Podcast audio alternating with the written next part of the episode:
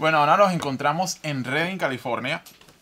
Y en esta ocasión estoy con mi compañero del alma, Antonio Marín. Ah, ya hacía mucho tiempo que no nos veíamos, Antonio. Sí, estuviste aquí hace poco en el lago, pero, pero así no, no, no hicimos nada especial, nada, fue puro... Sí, fue, fue casual. Y casual. Sí, Antonio me llevó por ahí, este, me hizo un tour en algunos lugares interesantes de su hogar, que ya vamos a hablar de eso en algún momento. Sí, ahí vamos a ir a ver a mis cabras. bueno, primero, primero que todo, Antonio, gracias por, por recibirnos, recibirme y recibir a estos muchachos que están detrás de cámara. un, ah, gusto, un gusto, gracias por venir. Ahora mismo estamos en la ciudad de Redding.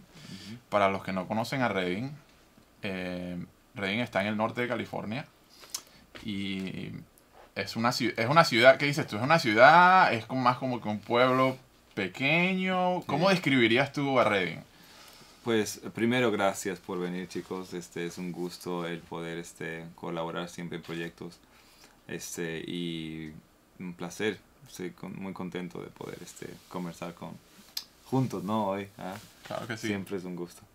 Um, Redding es una ciudad interesante, es el norte de California, estamos a unas dos horas y media norte de Sacramento, de la bahía, y es una ciudad, tiene como unos 90 mil habitantes, quizás con, la, con el área alrededor, 100, 120 mil habitantes, ¿no? Y es, no es, o sea, no es un pueblito, ¿me entiendes? Pero tampoco es una ciudad que, que tú digas que es una cosa grande, ¿me entiendes? Claro. Entonces, um, pues a mí me gusta vivir acá porque no hay tráfico, lo primero.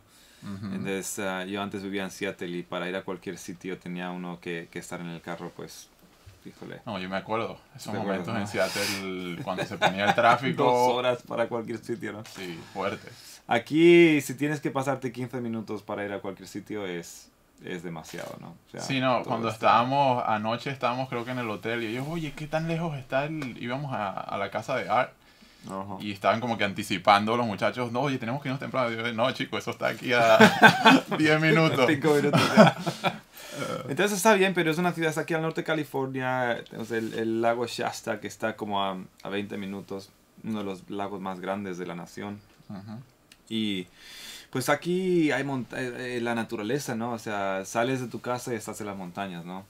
Y al revés, y al revés pues sí tienes una ciudad que, que tiene... Pero Dios está haciendo algo bien especial acá en esta ciudad de Reading. Quizás dentro de, de la comunidad cristiana uh conocen a Reading por, por la iglesia de Betel. Claro. Que, que eh, quizás no quizás hay gente que no haya escuchado no pero no sí pues es verdad. Tú sabes que yo tengo una anécdota. Una vez a mí me, me paró un policía aquí después que salí de, de el estudio de Jeremy Uh, pues, ¿cómo se llama el estudio de Jeremy? Townhouse, yeah, Jamie Edwardson. Ah, bueno, entonces los, los, policías estaban, era como un checkpoint, ¿sabes? Te chequean si, si estás mm, bajo influencia alcohólica. Sí, sí, sí. Eh, y resulta que yo dije que estaba grabando con unas, unos amigos de Betel. Ajá. Y el tipo ni me preguntó, ah, ok, ok, dale. Sí, sí, sí. o sea que es, es, una presencia fuerte, digamos, aquí en, el, en la ciudad. Sí, ten en cuenta que Dios, Dios ha bendecido mucho a este lugar, a, la iglesia Betel. Y, y en realidad es, es, pues es un movimiento muy especial, ¿no? Porque en realidad pues tienes la iglesia, quizás unos 11.000 miembros, algo así. Pues una ciudad de 90.000 miembros es un porcentaje, un porcentaje grande. entonces quizás por donde vas por aquí, por allá y, y, pues te vas encontrando gente de Betel y tal, ¿no? Pero más que nada también porque eh, en la iglesia de Betel tenemos un corazón grande por la ciudad. O sea, por, por esta ciudad. O sea, queremos que queremos ver una ciudad salva, ¿no? Mm. Y no, no significa eh, queremos ver aquí... Eh, es una cuestión de queremos ver a Dios moverse y, y que los problemas que hay en una ciudad encuentren soluciones, ¿no? Claro. Entonces es una cuestión más de, de, tener un corazón por la ciudad. Realmente amamos esta ciudad y queremos ver a Dios moverse y, y, que, su, que, su, pues, la solución a los problemas, ¿no? Claro. Llegue, que allá, de allá donde hay enfermedad haya sanidad, que allá donde hay pobreza haya prosperidad, allá donde hay eh, you know, tristeza, pues haya consolación, allá donde hay de las oportunidades que, Dios quiere traer a pues que sean realizadas, ¿no? Buenísimo. Bueno, yo, yo personalmente yo estoy muy contento que, que estás aquí en Reading y que eh, ya vamos a hablar un poquito más de más el historial de nosotros un poco, pero eh, quería darle a la audiencia perspectiva en cuanto a un poquito más de tu vida, de, de cuestiones que Antonio es una persona que obviamente tiene una presencia fuerte en, en, medios sociales, en YouTube, está en muchos videos de Betel, tiene mucha trayectoria en cuanto a grabaciones en vivo, en momentos de adoración, pero mucha gente a veces eh, hay una perspectiva y uno se imagina, ok, esta persona si está ahí, este, es porque esto y esto, o sea, es como que una preconcepción a veces, entonces quisiera darle un poquito de perspectiva a la gente en cuanto a tu background, mm. De dónde vienes. Uh, Antonio, naciste, y ayúdame aquí un poquito, pero tú naciste en Granada, España. Sí, nací en España y lo que pasa es que yo mezclo, mezclo acentos ya, mezclo un acento con otro porque nací en España y hablaba como un español, pero llevo en Estados Unidos 15 años ya. Claro. Entonces se me mezcla mucho y pues cuando hablo español, hablo español con, con, con personas de Latinoamérica, Centroamérica, o sea, lo que es hispanohablantes que no son España, ¿no? Claro. Y, y, se me ha pegado mucho el acento de México, el acento de, de otros lugares. Claro, Entonces has, digo, vato, ¿qué onda? Pues, o sea, se me ha pegado mucho todo el acento. Buenísimo. Y entonces a veces, a, a, veces me confundo, a veces digo la Z, otra vez digo la S, otra vez y este, tengo un acento un poco um, um, multi, multicultural. Claro, total. Pero mira, cuéntame un poquito de, de tu yo conozco mm. un poquito de tu familia, a dos de tus hermanas creo que he conocido, a tus padres los conozco también, y sé que todas tus, o sea, solamente tienes hermanas, ¿no? Tú eres el único... Tengo, no, tengo un hermano y cinco hermanas, Un hermano y cinco hermanas, ok, entonces es una familia de cuántos en total? Somos una familia de total siete. Somos siete hijos, mi papá, mi mamá y siete hijos. Y, y, entonces cinco son niñas, eh, eh, mujeres y uno, dos hombres, mi hermano y yo. Entonces yo soy el segundo mayor. Ok. Mira, y una de las cosas que yo, que siempre a mí me pasa naturalmente es que tengo como que flashbacks de momentos familiares que se quedan contigo. Es que son los recuerdos que uno tiene, por lo menos yo que, que nací y crecí en Venezuela, uno se queda con recuerdos y cuestiones que los marcan a uno. Sí. Ah, y siempre es así como que a veces uno desea estar en esos momentos. ¿Qué es para ti? ¿Cómo fue ese ambiente? Eh, con una familia grande. Mm. Eh, ¿Qué es lo que para ti, oye, es algo que se te queda eh, mm. en cuanto a tu familia, la manera como creciste y tu ambiente? Ya. pues, híjole, hay un montón de memorias, ¿no? Pero una cosa que siempre a mí me ha, me ha llegado es cuando yo pienso, por ejemplo, en, en mi familia, mira, pues pues eh, como en todas las familias, dice en España, en... en ¿cómo, es, ¿Cómo está la expresión? Bueno, que en, todas las familias hay drama, ¿no? En todas las familias hay, especialmente cuando tienes... Drama es una buena palabra. cuando tienes siete en una familia, ¿no? Pues siempre, pues, nos llevamos súper bien, ¿no? Pero, pero siempre, siempre hay cuestiones, ¿no? De que si tal, que si cual. y, pero fíjate, en medio de todo eso, ¿no? A mí siempre me ha fascinado como en medio de todo lo que pudo haber eh, ido wrong, haber ido mal, Dios siempre ha estado ahí, you know, making the wrong things right, ¿no? O sea, transformando aquello que, que está mal en algo positivo, ¿no? Entonces yo siempre que miro a mi familia digo, wow, siempre me acuerdo de los momentos en los que uh, God came through, o sea, Dios, Dios se, mostró, de una forma especial, ¿no? Wow. Y um, ¿Por qué? Porque no somos perfectos. Mi familia, mm, ni muchísimo, muy lejos de ser perfectos, ¿no? Dramas de una cosa, de otra, pero siempre en medio de, de la de nuestra imperfección y de nuestra cosa, el, ver siempre cómo Dios se ha movido y ha usado aquello que, que quizás este, uno se equivoca o yo te digo, pues, no son cosas necesariamente y no grandes, oh, que eso fue terrible, ¿no? Sino, pues tú sabes, en medio de la vida, ¿no? Eh, siempre, siempre yo miro atrás, ¿no? Especialmente en esa etapa en la que estoy ahora, miro atrás y de wow.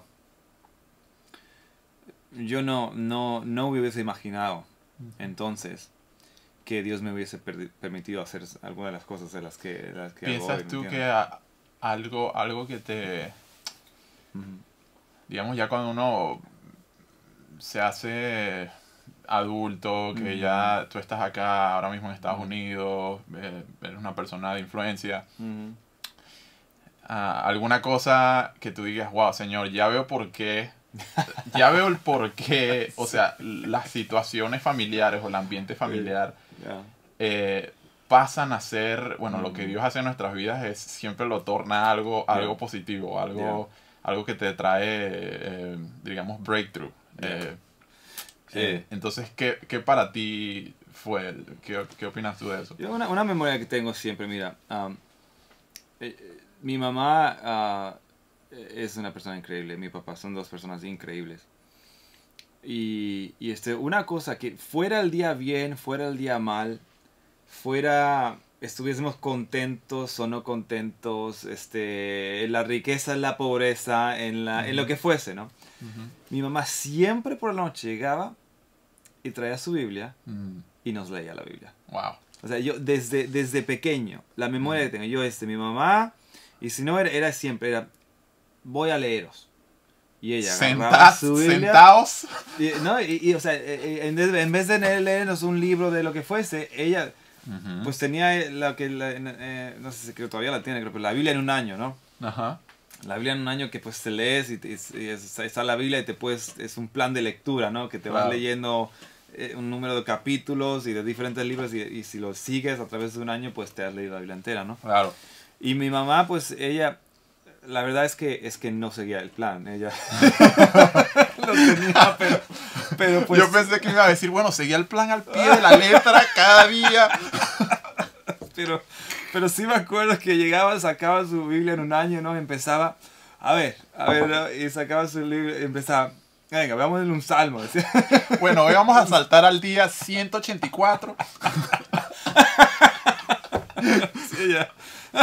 ¿Te imaginas? bueno, sí, pero bueno, vamos a ver. Um, y se, y se, se, agarraba su Biblia, ¿no? Y, y nos leía. Y, había veces que yo pues me quedaba frito, ¿no? en España quedarse frito significa que te, que te duermes, ¿no?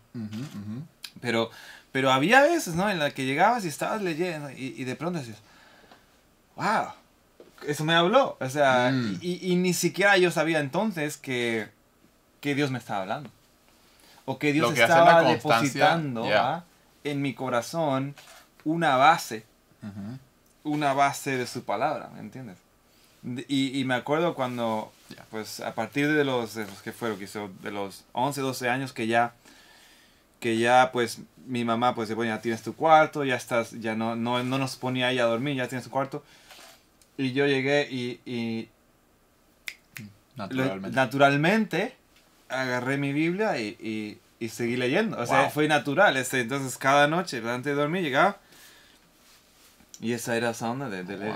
Y yo, y desde entonces, pues hasta es lo que hago todos los días, agarro mi Biblia y, y así es como, así es, y, y, lo necesito más que, más que la cena, por decirlo así. O sea, yo me puedo dormir sin cenar, pero, pero no soy capaz de dormirme si no, si no antes estoy leyendo y, y teniendo esa alimentación, eh, ¿me entiendes? Y obviamente es, es como una, una, una, una, cosa que mis, mi mamá, ellos plantaron desde, desde joven y yo siempre digo a mi mamá, digo, yo admiro este, a mi esposa, mi padre mi madre, la pureza de su corazón hacia el Señor y el, el, el, deseo, o sea, el respeto a, la palabra, ¿no? O sea, el, la honra de ellos hacia la Biblia, hacia la palabra de Dios, ¿no? Y decir, no, esto es importante, ¿no? Y ya te digo, fuese el día bueno, fuese el día malo, que veía días malos, ¿no? De los que Oh, el berrinche, ¿no? Por lo que fuese, ¿no? a lo mejor eh, el, examen no me había salido bien, o a lo mejor el tal, el cual, problemas la plata, los problemas de la vida, ¿no? De que todas las familias los tienen, ¿no? O lo que fuese, ¿me entiendes? Y, y o que no me había gustado la cena, qué sé yo, lo que fuese, ¿me entiendes? Pero era siempre, no, vamos a leer. Entonces yo creo que eso fue algo, algo que a mí me, me marcó. Y me imagino que esos momentos también, oye, al momento de tú abrir la palabra, eso limpia el ambiente. O sea, al momento de. Eso ah. es un momento donde. Ahora todo el mundo sentados, vamos a leer. Eh, y, también me llama mucho la atención la, ah. las madres tienen esta cuestión que es muy es algo muy de adentro de ellas que tienen una capacidad para hacer este eh, resilience. Este, o sea, que es una constancia y una pasión de que vamos a darle. Eh, y, Yeah. y a pesar de lo que, lo que decías tú, que había días que te quedaba frito, Sí. pero al mismo tiempo esa misma constancia Sí, y esa sí. misma disciplina, Ah. me imagino que hubo días en los que te quedó la semilla. Sí, total. eh, Construye un hábito, ¿me Claro. entiendes? Mira, un hábito se forma a través de 21 repeticiones de un, de un a través de 16. Si tú a través de 21 días repites la misma cosa, Ujú. eso que genera entre tus, entre tus ah, brain cells, entre tus ah, Células ce- células cerebrales. ¿Cómo se dice? Células cerebrales. Tiene un nombre en español. Sí. Eso, neu- neuronas. Neuronas. wow, wow. Aquí está nuestro- nuestros años viviendo en Estados Unidos. Eso es. Entra- genera un, un, un, un neuropath, un, Claro, una un conexión, patrón. un patrón. ¿verdad? Entonces, cuando tienes un árbol de neuronas, puedo decir, que están todas conectadas, eso genera un, un- un- una forma de pensar. ¿no? Claro, agarren ese dato, 21 días. 21 Entonces, días. es importante repetir algo. Pero, ¿qué pasa? Yo siempre digo que para aprender algo nuevo, es necesario desaprender algo, o algo viejo. Es como que si tuvieras un disco duro y tienes que liberar espacio como para meter otras cosas. Exacto. Es como cuando estás tomando fotos en tu teléfono y vas a tomar la foto y te dice, está lleno. Mm, Tienes que ir fuera, librar espacio para poner algo nuevo. Y eso funciona para dos formas. Eso funciona así para lo bueno y para lo malo. mm, O sea, para poner algo malo, mm, si tienes algo bueno, si tienes un buen hábito aprendido, para agarrar un mal hábito, tienes que primero desaprender el hábito bueno. Y para aprender un hábito uh, bueno, si no tienes un hábito bueno, primero tienes que desaprender el hábito malo, ¿entiendes? Wow, La cosa, al, fin de cuentas, es la repetición. Pero yo, Claro. como decía, siempre honro a mis papás porque nadie es perfecto, obviamente. Yo el primero. Pero ellos sí supieron desde pequeño Mm. el tener la constancia de leer la palabra de Dios a sus hijos y que Dios haga la obra, ¿me entiendes? O Wow. sea, Buenísimo. es como, es como lo que tú decías, es lavar la cosa, echarle el agua, ¿me entiendes? Y hay que, ujú. hay que crecer Me- la semilla. Qué, qué importante eso. Y mira, em, pasando un poquito al, a más el tema ya vocacional, em, ¿qué fue lo primero que te expuso a la música? ¿Qué, qué- y bueno, háblame un poquito de, de esa primera, ¿qué es para ti el momento donde ya pudiste procesar y decir, wow, esto me gusta? o si tienes alguna memoria acerca de eso. Sí, sí. Bueno, yo creo que ahí, ahí vuelvo a mis papás, ¿no? Mi papá es músico también. Ah, mi papá, él, él toca cuerdas también. Él toca de todo, él toca, él, él, eh, yo, memorias que tengo de mi papá desde pequeño, desde que yo tengo memoria, es mi papá tocando música. Mm. Y él, él toca lo que, le, lo que le pongas de la mano, ¿no? O sea, Es el él- tipo de personaje que, o sea, si a- aún sea un instrumento nuevo, Sí, como que sí. le saca la vuelta. Eh, exacto, Ajá. sí, sí. Él, es, él le hace una flauta. Ah, aquí, ah, mira, así se toca esto, mira, aquí. Saca una y- melodía ahí mira. Y de pronto está tocando la flauta. Le das un laúd, ¿no? A ver, déjame ver, la afina, aquí viene. Ah, bueno. Y él de oído, él afina de oído, ¿no? Él afina- él ¿Cuál es este oído. instrumento escocés? Este, Un da-. O, o si no, un tin whistle, o no sé. Un bagpipe, aquí estoy. Ah, Aquí está. Toma la gaita. ¿Te imaginas? so random, dude. Pues te digo, tú le das a mi papá una gaita y le das Ah. un par de días y ahí está tocándote la Oye, gaita. da un repertorio medio escocés. Saca, saca un álbum en Spotify. No, pues y ahí es donde, a donde voy con esto, es que es el oído musical. O sea, mi papá, él, tiene un oído musical, él, él, es, él es un músico y pues si, bien hace otras cosas, o sea, él, él tiene pues sus, sus negocios y sus cosas que él hace, pero él, él, él de siempre, la música ha tenido un papel muy importante en su forma de expresarse, en su forma de, de procesar la vida, en su forma de, de, de alabar a Dios. Él siempre, desde que yo tengo memoria, ha estado tocando el violín en la iglesia, ¿me entiendes? O sea, para él esa es su expresión. Esa Sí. es su expresión natural. Es él cuando, él cuando, cuando está en la alabanza, se agarra su laúd, o agarra su violín, o lo que sea, ¿me entiendes? De ahí la guitarra. Y, y ahí es, pues, pues fíjate, mi- mis papás obviamente en aquellos tiempos, ¿no? Como dicen, en los años 70, 80, por ahí, pues, pues ahí estaba en España, estaba toda esta cuestión del movimiento hippie, ¿no? El movimiento este de, Claro, del Jesus Movement, no sé, lo que sucedió aquí en Estados Unidos. total. el Jesus Movement, ¿no? El movimiento de Jesús comenzó aquí en una, en una calle en el sur de California que se llamaba Eso. nueva Ah, sí, Y en el tiempo de los hippies. Eso fue en el Eh, tiempo de los sí. hippies. Pues y, y ahora que por cierto que ahora están pasando algo, algo similar con, Ujú. con eh, nuestro amigo Sean Foyt. Ya. Entonces a él están, están habiendo bautismos ahora en, en, en, en, la- en las playas, están los tiempos de alabanza en los parques. O sea. Dios se está moviendo bien, bien, bien, bien, bien, bien guay, ¿no? Sí, Pero entonces, este, guay, he dicho bien guay. En Sí. España guay es cool, bien, chévere, bien fino, bien chido. Bien chi- chido, Bien bien chido. padre esta onda. Ajá, entonces tu papá, eso fue lo, digamos, lo que te expuso a, a la música. Sí, sí, desde, desde pequeño él ha estado tocando, sea un instrumento. Obviamente él estudió violín en el conservatorio, es el, él, él hizo sus estudios ahí. desde pequeño, ¿no? Pues él, él- él entró a esa cosa, a cantar, ¿no? Cantaba en el coro también, él siempre ha estado cantando, escribiendo canciones. Tiene varias canciones así que yo, yo las escuchaba de pequeño y yo no sabía que él las había escrito. Pero con el tiempo me enteré, oh, esa la escribió él. Ah, fíjate, interesante. Oye, te quedas con esas melodías. Son de Sí. esas que no se te olvidan. Exacto, ¿no? Entonces él tiene sus... Él siempre... hace- La música, es una forma de... Que siempre ha estado con él, ¿no? Él- la música siempre ha estado con él. Y, y obviamente, pues, na- al crecer en ese, en ese environment, en ese espacio, ¿no? Pues, pues obviamente, desde pequeño a mí, pues, me, me, me picó ese, esa, ese interés, ¿no? Y con el tiempo, pues, de- le- ellos nos apuntaron al conservatorio. Al conservatorio en España es, eh, desde pequeño tú haces una prueba de acceso y te metes al conservatorio cuando eres un, un chavalino, un de 7 a 9 años, y empiezas a estudiar. Eso es un pronto, puedes ir por las tardes, vas al conservatorio y ahí te dan clases de violín, de piano, de solfeo, de toda esa cosa, ¿no? Claro. Entonces ellos nos apuntaron al conservatorio. Y yo pues empecé desde pequeño a tomar clases de cuerdas, a tomar clases de, de- de- de solfeo, piano, toda esa cosa, ¿no? Y, ah, y no fue fácil eso, ¿eh? Ahí te puedo decir que De niño me imagino que se hace difícil también, oh, ¿no? yo me pasé tres años que yo quería cuitear cada, cada, cada semana. Uf, Tú sabes los berrinches que nos damos cuando teníamos que ir al conservatorio. No, que no, No, quiero porque- ir al conservatorio. Que no me...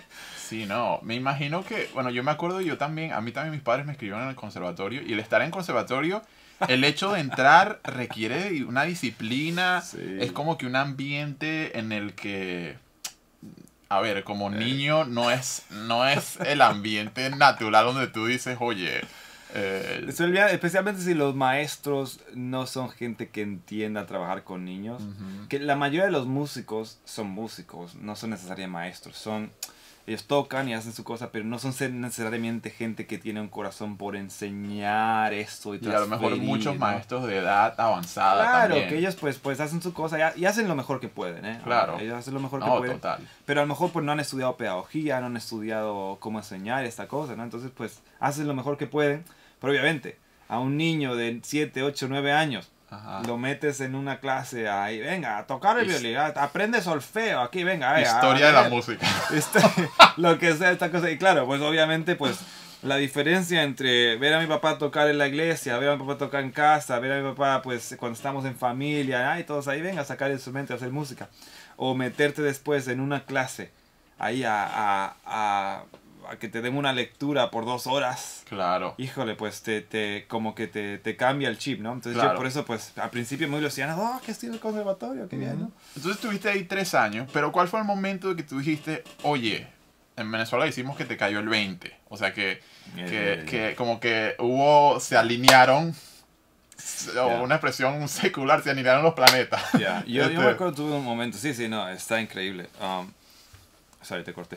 No, no, no, está bien. E- e- Ese fue, ese fue el setup. Ese fue el setup, claro. No, pues, pues este, me cayó el 20, como dicen, ¿no?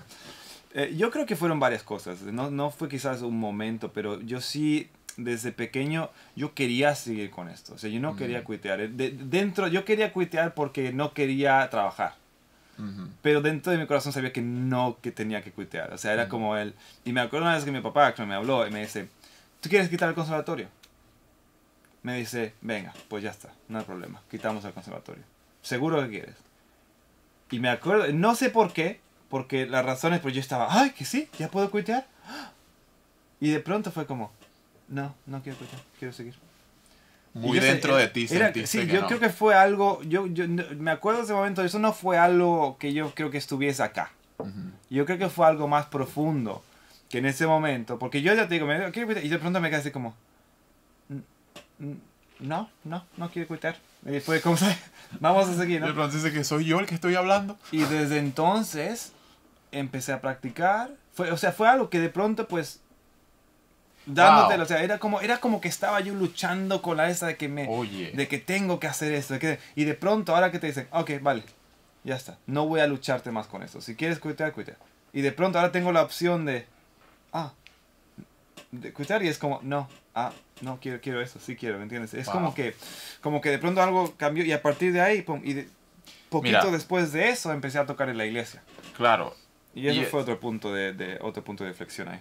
No, y, y, y, para hacer énfasis en eso, yo creo que es importante, ahí otra vez, la importancia de, de, los padres.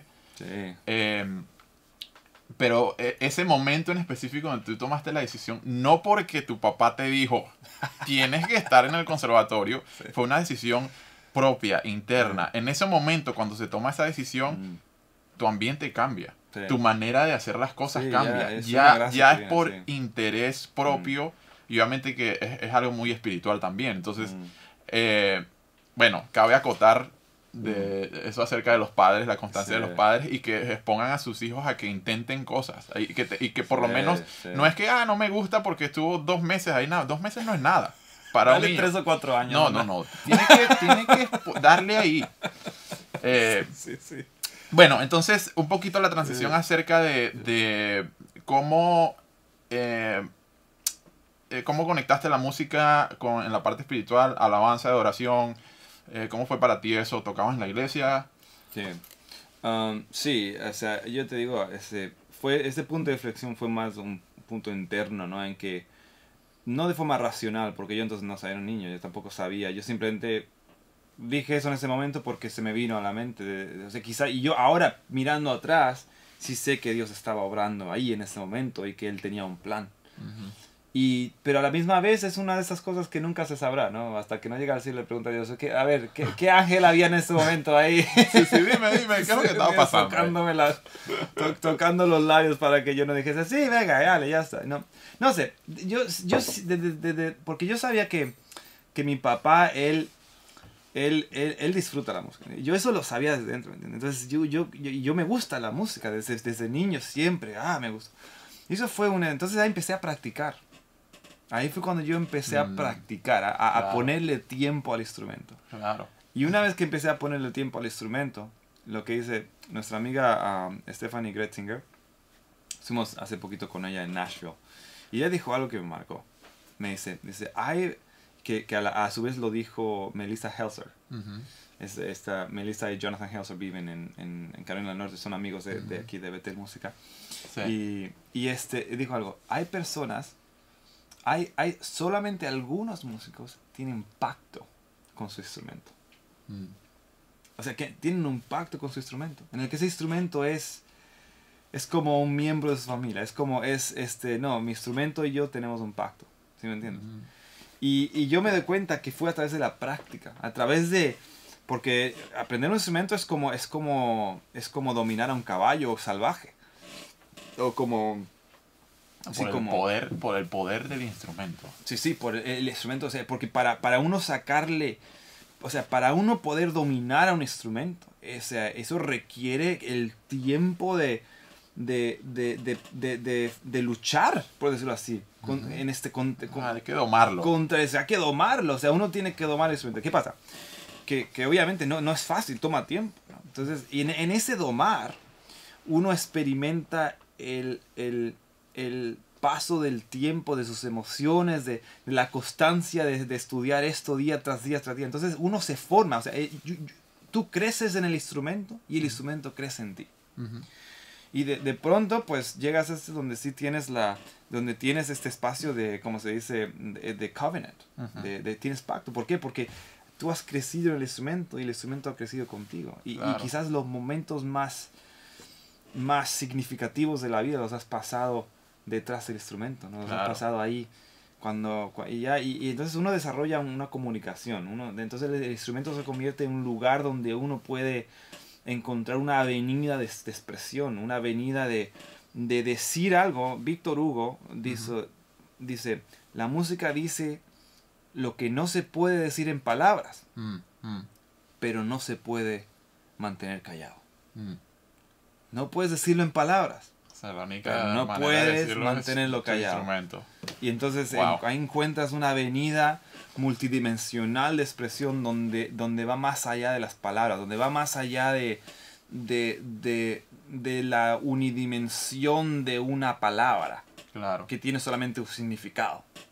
No, tienes el ritmo, tienes la melodía, tienes la armonía, tienes esta cosa. Entonces ahora empiezas a expresar un lenguaje que, que, es más complejo y, y, y puede decir más que solamente una palabra. ¿Sí No, fíjate que hay algo que, o sea, ya cuando tú, al escucharte hablar de esto, obviamente tú tienes una característica que es, eh, a pesar de que estamos en un mundo en el que eh, trabajamos con producciones, hay mucha preparación, hay cuando se está tocando en vivo hay una estructura en lo que se hace, pero siempre como que en el momento donde tú brillas más son los momentos orgánicos, espontáneos, los momentos donde ah, absolutamente una expresión en inglés de you let go, ¿entiendes? Que, que ya no te importa, o sea, que entras a ese momento. Entonces, ¿dónde, ¿dónde para ti eh, ya cuando sentiste tú que ya estabas domando el caballo, eh, ¿cómo comenzó eso en ti? De, o sea, sentir tu instrumento, de expresarte de esa manera y luego ver, ver que Dios se mostraba. es interesante, ¿no? Buena pregunta. Ya. Buena pregunta. Yo creo que, mira, es como todo, es una relación. Yo, yo eh, el otro, quizás el momento otro donde tuve un punto de inflexión fue cuando empecé a tocar en la iglesia iglesia, una iglesia pequeñita de 30 miembros, 40 miembros. O sea, yo crecí en una iglesia donde todo el mundo se conocía, todo el mundo, donde la alabanza era una guitarra, mi papá en el violín y yo en otro violín. la familia era el grupo de sí, sí, era, pues era eh, muy pequeño, es una iglesia muy pequeña en España, ahora hay iglesias más grandes, pero en aquel entonces, pues, pues, al menos en el pueblo de mis papás, pues no, había una iglesia en todo el pueblo y ya. Entonces, hay algo que sucede cuando uno pone algo en el altar. Y eso es lo que yo siempre digo. Uno, tú, me preguntas, bueno, ¿cuándo, ¿cuándo, es que tú sentiste que Dios se movía con algo? ¿no? Pues te voy a ser honesto. Quizás en un principio no sabes si es Dios moverse o es que tú te estás disfrutando del momento, ¿me entiendes? pues, eh, quizás porque a lo mejor no tienes, ese, no tienes esa perspectiva, ¿me entiendes? Pero con el tiempo empiezas a entender más, ¿no? Y empiezas a, con el tipo de la práctica, ¿no? O sea, de, de tocar domingo tras domingo tras domingo. O sea, yo llevo más tiempo tocando los domingos que no tocando los domingos. O sea, yo he tocado, yo, decir, yo he ido a la iglesia, he tocado más domingos, he estado en la iglesia tocando más domingos que no tocando. Y tocando significa eh, participando de una forma activa a través de instrumento en el tiempo de alabanza comunitaria, ¿me entiendes? Entonces, en ese tiempo de alabanza comunitaria, el, el, participar de forma activa con tu instrumento domingo tras domingo, tras domingo, tras domingo. Pues uno, uno empieza a darse cuenta de según qué, qué patterns, ¿no? De según qué... Um, qué patrones. Qué patrones, ¿no? Qué estructuras. Y, y ahí es donde Dios empieza a revelar eh, sus pensamientos, su corazón. No necesariamente porque es porque, porque, uno crece musicalmente igual que crece en su relación con Dios. Mm. Entonces, eh, igual que uno crece esa relación con su instrumento, en el pacto con el instrumento de uno, igualmente una, una, uno crece en, su relación con Dios. Una foto que Dios me mostró a mí de, de un momento fue un momento que quizá me cambió la vida también, como tantos encuentros, ¿no? Que uno, cualquier encuentro que uno tiene con Dios, este cambia la vida, ¿no? Entonces, uno de ellos para mí fue cuando, cuando eh, este, Dios me mostró eh, y fue un pensamiento así que te llega a la mente, ¿no? De pronto iba, se iba conduciendo, iba, eh, estaba, no me acuerdo qué estaba haciendo, pero de pronto me llegó este pensamiento. Y vi, y vi en mi mente, ¿no? En mi mente vi como un pensamiento, como una foto en mi mente, ¿no? De, de, de un montón de veces que había estado practicando mi instrumento. Y de que Jesús me había estado mirando. Jesucristo me había estado, había estado presente mirándome practicar en esos tiempos y disfrutando de mi práctica. Mm. Es como que él estaba en la habitación sentado, escuchando practicar, escuchando la cosa. Y ideando, ¿no? Ideando a ver como qué onda, ¿no? A ver, a ver. Y, momentos en los que quizás yo estaba en ese momento, ¿ah? Mm. Y estaba yo solo en casa, quizás, y, empezaba a practicar la pieza, eh, Bach o Mozart o lo que fuese, o el estudio de lo que fuese. Y empiezan a practicar, y de pronto empezaba a practicar, a tocar mi propia melodía, mi propia cosa, ¿no? Empezaba uno ahí a improvisar, ¿no? Claro. Este, te metes ahí, empezaba ahí a dar la cosa. Sí, tú sabes que eso es muy particular tuyo también, porque eh, en mi experiencia, yo lo que he visto de, de personas con, por lo menos, eh, que comenzaron en música clásica, que esos, esos fueron sus comienzos, a veces dependen mucho de la estructura o digamos de tener una partitura. Me acuerdo de una amiga que eh, la ah. conocí en México y me decía, ah. pero ¿cómo haces tú para, para crear melodías o qué sé yo? Yo, no sé, o sea, no sé cómo explicártelo, no sé. Pues ella necesitaba que se lo escribiera en un chat y que le dijera exactamente. Entonces, para ti, ¿cómo fue ese? Me imagino que fue ese momento donde, wow, empezaste a crear melodías que salían de ti. Sí, o sea, yo siempre digo esto, yo siempre digo, una canción no se puede separar de una persona. Mm. Una persona es esa canción y la canción es la persona. Mm. Entonces el ritmo, la melodía, la letra, el acorde, la tensión, todo eso tiene que ver, eh, tiene su, es como una, una, un reflejo mm. de, de, la persona. Las vivencias de la persona, las experiencias de la persona, los, la personalidad. O sea, hay, hay tanto, tanto en una canción que es la persona reflejada de una, de una forma melódica o de una forma rítmica o lo que sea, que no se pueden separar los dos. Entonces, aquí en, en Metel eh, hacemos muchas canciones, ¿no? Y, y nos gusta, eh, hay una asignación de Dios para escribir canciones de alabanza y, y, es, es, la gente, todo el mundo aquí les encanta escribir canciones, ¿no? Sí. Y una de las cosas que decimos es siempre, para poder escribir buenas canciones, es, es, es, es importante saber mayordomear el corazón de uno primero. O sea, para mayordomear buenas canciones, uno tiene que saber mayordomear primero su propio corazón. Porque no puedes separar la canción del corazón. Porque la canción es una expresión del cielo. Buenísimo. Filtrado a través del corazón de uno. Entonces, la melodía todo eso que estamos hablando, tú me dices, bueno, ¿cuándo es que uno empieza a sentir o cuándo es que uno empieza a ver estas cosas? Y es, es a través de experiencias con Dios. Uno tiene experiencias con Dios en las que mm en las que quizás no en el momento no sabes. Porque la verdad es que muchas veces las experiencias con Dios uno las entiende después de haberlas tenido, ¿no?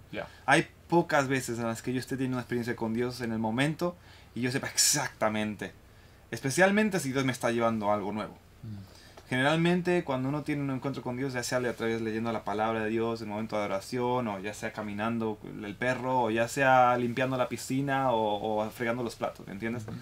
O sea, siempre está aquí uno, siempre que uno tiene una, al menos yo, si me está llevando alguna, no lo entiendo en el momento, es después cuando uno empieza a comprender eso. Entonces lo mismo pasa con la música. Claro. Muchas veces uno está simplemente, we're just behind the veil, o sea, estamos en este lado del velo, tratando de por fe hacer algo, agarrar algo de Dios, ¿no? O sea, agarrar algo de que, un encuentro que tiene con Dios que sí es significante dentro de las melodías, que sí me cambió no sé cómo estamos de tiempo, pero yo puedo hablar. No, estamos bien, estamos bien. ya, de, todas maneras podemos, weekend, podemos editar o lo que sea. Ah, bien, bien, bien.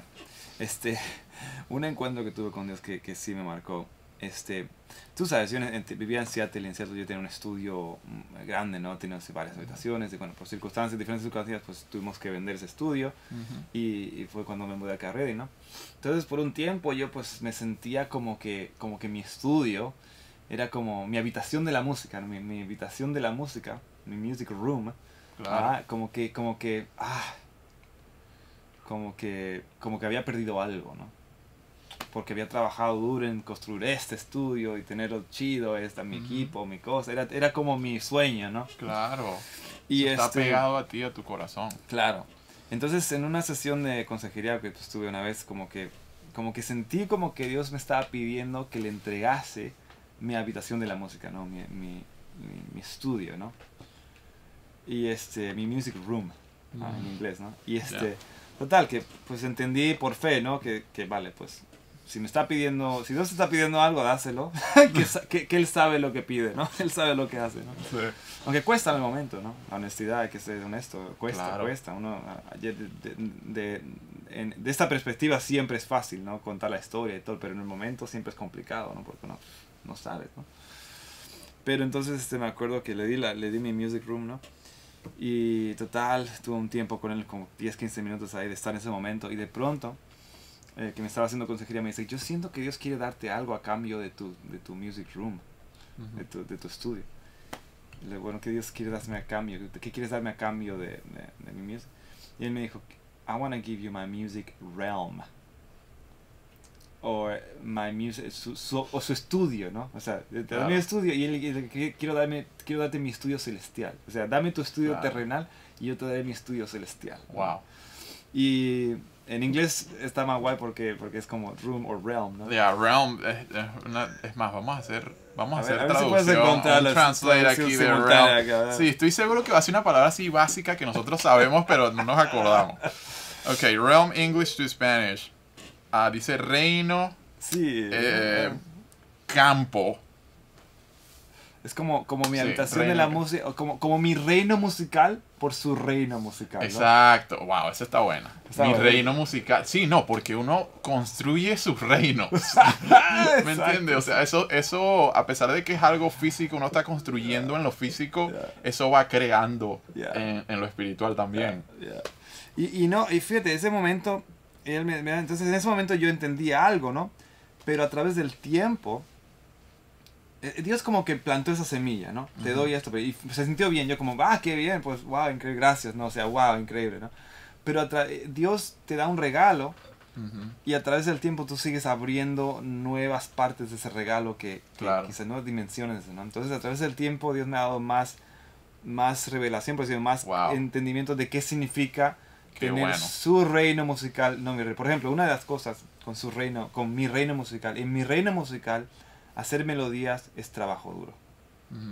Para hacer melodías tienes que trabajar duro porque estás en la, en la dimensión tierra, en, la línea temporal de la tierra, donde, donde eres, eres, eres un hijo de Adán y a través del sudor de tu frente agarrarás fruto, ¿no? ¿Sí me entiendes? Y eso es, es, trabajo duro, es trabajar hasta las 3 de la mañana editando cuerdas, es, es, es, pensar, es entrenarte, es trabajar, es domar el instrumento, ¿verdad? Claro, no, pero qué importante ese momento, fue un momento así, este, uh, pivotal. ¿Cómo es? ¿Pivotal? ¿Es that a word? Sí, pivotal, pivotal. Porque en el reino de Dios, las melodías no son trabajo duro, mm. son deleite. Ah, y ahí fue la clave, donde él me dijo, ah, mm te voy a intercambiar tu trabajo duro.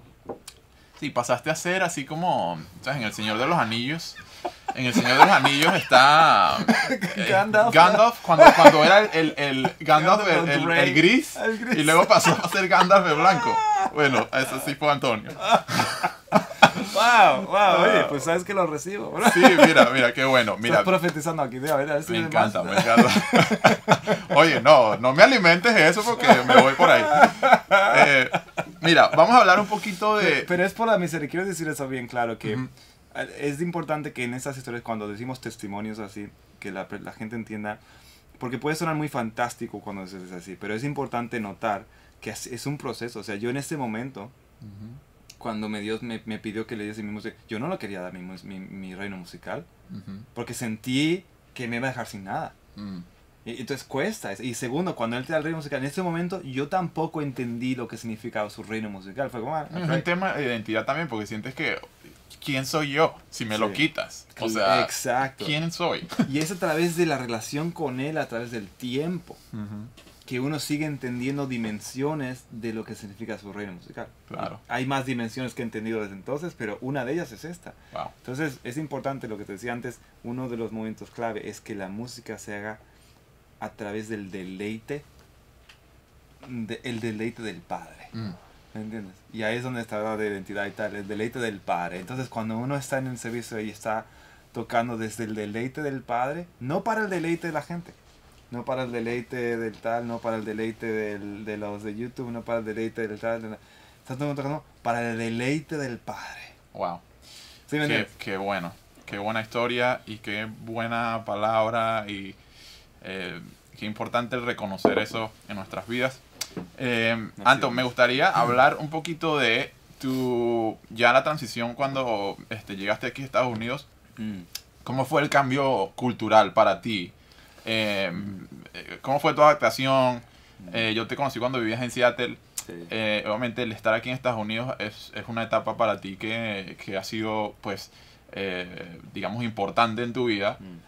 Em, ¿Qué fue para ti eso? Sobre todo para personas que yo sé que hay mucha gente que nos van a estar escuchando que, que también les toca vivir en un país e ir a otro, vivir en otro país, en mm. otro lugar que la cultura es totalmente distinta, mm. que las, las, costumbres son distintas, mm. otro idioma. Y siento que tú eres una de las personas que ha tenido la capacidad de adaptarte bien, a pesar de que eso requiere trabajo, pero eh, eres una de esas personas. Entonces, ¿qué, ¿qué, me puedes decir con respecto a eso? Wow, gracias. Um, es buena pregunta, bro. ¿Sabes qué? Ah, yo siempre digo que la, la, la, clave para mí es vivir día a día presente donde no está. En España hay una frase que dice, la vaca no es de donde nace, sino de donde pase. Ah, agarren ahí. Agarren ahí. La vaca no es de donde pase, sino de donde, de donde nace, sino de donde pase, ¿no? Significa, la vaca no es de donde nace, sino de donde come. Entonces, si tú, si tú naciste en tal, pero comes acá, ya no eres de acá, eres de acá, ¿entiendes? Entonces, yo creo que um, para mí es una cuestión de estar, de vivir el día a día con Dios, ¿no? O sea, y es importante entender qué significa estar presente. Muy importante. Sobre todo hoy en día siento que es, tan fácil no estar presente oh, con todas las distracciones que hay. O sea, yo soy una persona que también lucho con eso de que, wow, hay tantas cosas que puedo hacer en este momento, pensar en tantas cosas, o meterte en el, simplemente con el hecho de interrumpir un momento por nada más meterte en el teléfono y ver ciertas cosas, ya, ya en ese momento dejas de ser presente. O sea, es como que y respetas el momento. Entonces la Biblia habla de estar presente con el Espíritu Santo, be present in the Holy Spirit. O sea, de estar presente en el Espíritu Santo. El Espíritu Santo, lo importante de esta parte es que la Biblia dice que el cielo es, eh, en el cielo mil años es como un día y un día como mil años. Esto habla de que la dimensión cielo, donde Dios está en su dominio, tiene una línea temporal diferente. Entonces, ¿qué pasa? Nuestro espíritu es el que está sentado en lugares celestes, en lugares celestiales con Dios, ¿no? somos un ser tridimensional donde tenemos nuestro cuerpo, alma, espíritu. ¿Qué pasa? Que es importante, es importante que estemos alineados aquí en el cuerpo, en esta dimensión, este, con nuestro espíritu. Ah. Y lo que, esto va a sonar raro, pero tengo un teléfono. Esto es como un portal, ¿no? ¿Tú has visto la película de Star Wars, no? Cuando hablan, tic, uy, un portal y ahora te puedes meter ahí, qué sé yo, ¿no? Un holograma. Puro ciencia ficción. Pues imagínate algo así, imagínate algo así, ¿no? Donde yo cada vez que abro esto, es un portal que me puede llevar a estar presente en, un momento diferente al que estoy. Yo hago mi Instagram y empiezo a mirar una foto de otra persona y mi cuerpo está acá, pero mi mente, mi, afección, mi afecto, mi emoción puede entonces irse ausente de este momento a estar presente en ese otro momento. Entonces, ¿qué pasa? Que estamos llamados a estar presentes con el Espíritu Santo allá donde estemos. Entonces, si, eso significa que yo estoy acá con vos. práctica que hay que hacerla acá. Ya, claro. Entonces, yo estoy acá con vos, por ejemplo, ¿no? Estamos acá, estamos grabando esta con. bueno, hay alguien por ahí que entró y te vi que te distrajiste un poco, no sé qué pasó. Mi esposa, ¿no? dice, oye, Antonio está un poco distraído, ¿qué pasa? no, pues claro, claro, lo, que sucede es eso, es que de momento que alguien, uh, si, si, si hay algo, ponte que yo puedo estar aquí, mi cuerpo está acá. Uh pero yo puedo ahora mismo cambiar, o sea, de estar escuchando qué el Espíritu Santo está diciendo a las personas, pensar las preguntas que me estás diciendo y estar presente y poner mi corazón, mi amor, mi afecto, mi emoción, mi ser detrás de este momento para dar gloria a Dios. Wow. En vez, si en vez de eso yo estoy pensando, me pregunto quién va a ver este video me pregunto si le van a dar like o dislike. O me pregunto si, me entiendes? O, o, hoy si lo ve tal persona a que ver cuántas personas le han o, dado o, ponte, o en vez de estar aquí estoy pensando, wow, ¿qué van a pensar? ¿Qué, qué, qué están mis cabritas de mi casa haciendo? Entonces, ¿qué? Eso lo que hace es que me ausento de este momento. O sea, mi alma, ¿ves? Me ausento y bueno, y es muy importante vivir cada día. Porque, ¿qué pasa? Si tú vienes de otro país, ¿no? Y estás, tienes familia, ya ponte y dejaste algo, ¿no? Claro. Y ahora vienes acá a este país y, y es muy fácil ausentarse de la realidad de lo que Dios está haciendo aquí, ahora, Ujú. y vivir presente en el, en el pasado Claro. o en otro país. Y, y tu cuerpo está acá, pero tu alma está en otro lugar. Entonces es importante, yo creo, que, que estar presente en el momento con Dios, con el Espíritu Santo, porque Él tiene la gracia suficiente para este momento aquí. Claro. Es como el maná. Esto es como el maná de los judíos, ¿no? Eh, Del desierto. El maná duraba un día. Así. Si lo guardabas para el día siguiente, se corroía. Mm. ¿Qué pasa? Es igual con Dios. La, la Biblia dice, no te preocupes por el mañana porque mañana tendrá su propio... Claro. Es O sea, lo práctico es como que el, el- conectar con el momento, el vivir en el momento, eh, es, es, digamos, una de las cosas que, que, yo, que yo considero, digamos, tan... ah, o sea, son, son fáciles de... Sobre todo para, para una persona que está en un ambiente, en otro Mm. país, en un ambiente que, que es distinto al suyo Mm. es difícil de balancear porque no quieres dejar y no debes de dejar, digamos, tus raíces olvidarte de dónde vienes, pero al mismo tiempo estás pisando otra, tierra. Al momento de tú, incluso en la palabra, dice eso, que la tierra que, la, la tierra que tú pisas pasa a ser tuya. Ya. Entonces, eh, yo creo que tú tuviste obviamente una asignación muy específica al venir a esta tierra, al venir a este país.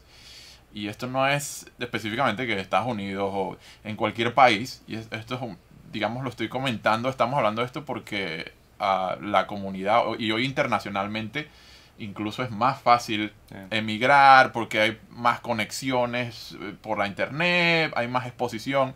Entonces, eh, la importancia de, de Sí. vivir el momento. Bro, I mean, I mean, eh, llevas toda la razón. Mira, una, una de las cosas que, especialmente como tú dices, a través eh, eh, Internet nos ha dado la posibilidad de estar presentes en tantos otros lugares a la Ujú. misma vez, Ya. Que, que es, es un trabajo más arduo el- la mayordomía de nuestro momento. Claro. Quizás eso suena un poco raro, un poco fancy, ¿no? Pero la mayordomía del espacio de uno. Sí, la ¿Cómo lo administramos? Sí. Ponte, ponte que Dios te ha dado tu espacio y tu tiempo. Son como los talentos de la Biblia, ¿no? Donde a uno le dio tres talentos, otro le dio uno. Y Dios da talentos. Y, y uno de ellos talentos es tu espacio y tu tiempo. Claro. Entonces- qué bueno. Para uno, o sea, si uno llega y está en este espacio y este tiempo, pero en vez de estar presente en este espacio y mayordomear su momento, de forma que uno esté presente de qué está el Espíritu Santo haciendo aquí y ahora. Si uno está presente en el momento de otro, es como estar, estar codiciando los Mm. talentos de otro. Ajá. Es como estar diciendo, ¿por qué a él le dio tres y a mí dos? ¿O por qué a mí me dio eso y a, y- y a él uno? ¿Me entiendes? No, uno tiene que estar es- en su espacio y, se- se- tener la capacidad de mayordomear Wow. su espacio y su tiempo. Es, No. Y tú eres Es- muy bueno en, eso, Antonio. Eso es, Oh, pues sí, gracias. ya. Estoy, Ah. estoy tratando de, como dicen, ¿no? No, no, no lo tengo averiguado todavía, pero... Sí. No, no, pero son una de las cosas que yo sé que te caracterizan como ¿Cómo? persona. No, pues gracias. Eres muy bueno en, en estar presente en el momento. Y, Mm, mm, y sabes que lo demás, ya mi prioridad es aquí, mm, este mm. momento. Wow, wow, gracias. Am, bueno, eh, ya, ya estando aquí en Estados Unidos, eh, bueno, te conocí yo por un- eh, nosotros trabajamos juntos en una institución, eh, se llama Canción, y yo fui estudiante de canción en, en mis años en México, yo viví en México. Después cuando vine aquí a Estados Unidos, pues seguí envuelto en canción y trabajando en canción. Y Antonio lo llegué a conocer, teníamos como unos tipos summits, como unos, mm, Sí. eh, unas conferencias donde nos se juntaba todo el staff y se juntaban todos Mm. los estudiantes y eso, y ahí llegué a conocer a Antonio. Ah, y bueno, siempre tuvimos una amistad así en la que Ah. Rápido, fue, Sí, rápido, muy natural, eh, conectamos por nuestras personalidades, eh, conectamos muy fácil. Ah, tenemos el pelo ahí parecido también. Oh sí, teníamos el pelo el pelo largo. súper igual y todo, era muy parecido. Como hermanos, la verdad. Sí, vale. Muchas veces nos dijeron, oye, ustedes son familia, son Sí. hermanos. Muchas veces nos dieron eso. Pero ah, eh, ya para, para tocar en ese tema un poquito, creo que los dos vivimos una, una experiencia muy, muy similar en cuanto a, por lo menos en mi vida, eh, cuando yo fui expuesto a un mover de Dios que me, recorda, me recordó a mi, mi niñez, me recordó a mis comienzos.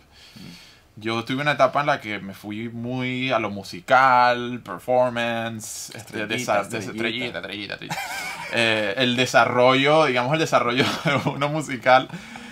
Y hubo una etapa en la que el Señor se mostró en mi vida y, y me llevó a, a mis raíces y a cosas que yo experimentaba como niño, donde en mi iglesia eh, yo vivía sanidades y milagros, eh, el mover de Dios, mm. un mover muy eh, presencia de Dios que, se mostraba en cualquier situación, mm.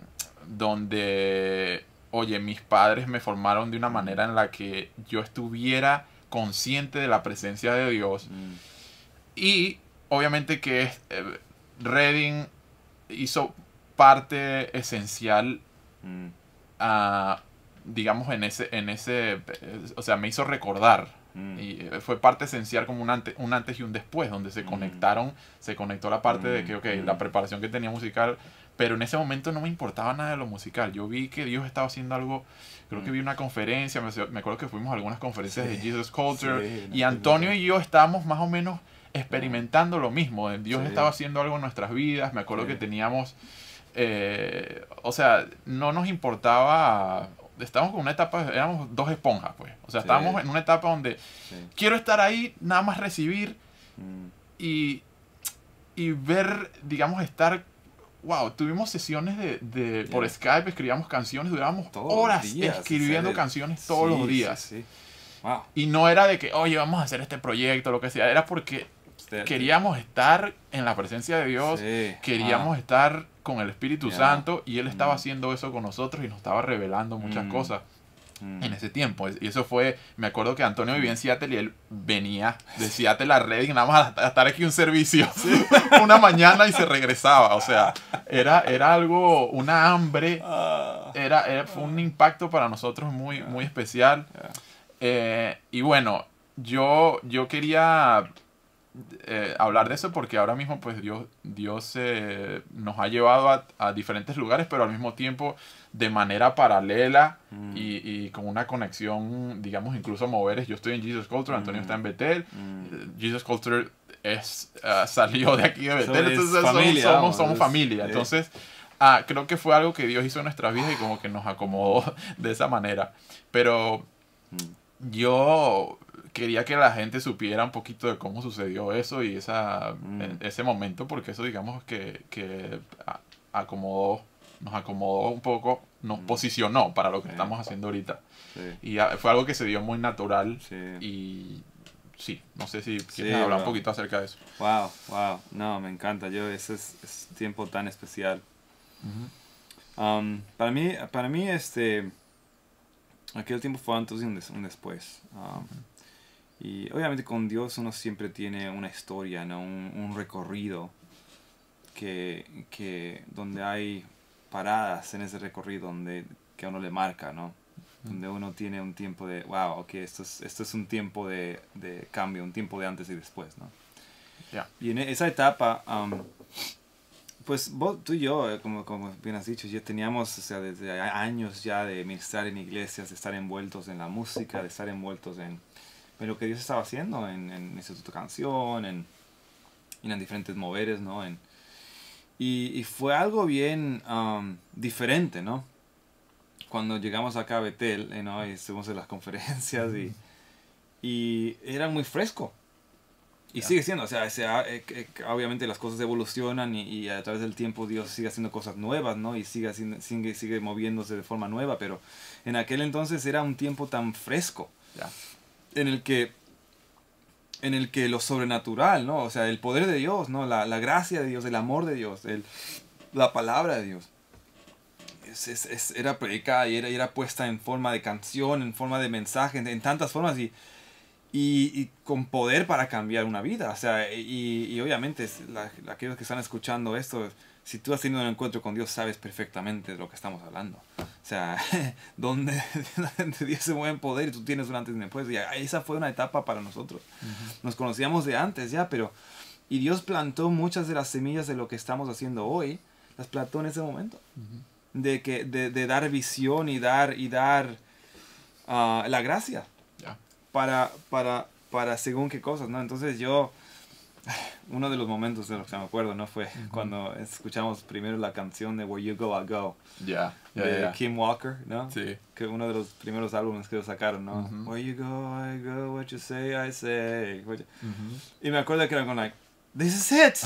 This is what we need to do right here. That's it. O sea, era como... Y no era tanto, no era tanto la música, era el ambiente. Eh, era lo que se sentía. Sí, sí, ¿Entiendes? Eh, eh, es, es, otra onda, sí, sí. Fue un momento para nosotros que... Uh, Eso fue cuando Jesus Culture, ellos estaban acá en aquel sí, tiempo. todavía estaban en, No se habían ido todavía, o sea, no, no habían plantado la iglesia en Sacramento todavía. Exacto. Y fíjate, yo no sé si a ti te pasó así, pero ya cuando me tocó oficialmente eh, ser parte de Jesus Culture.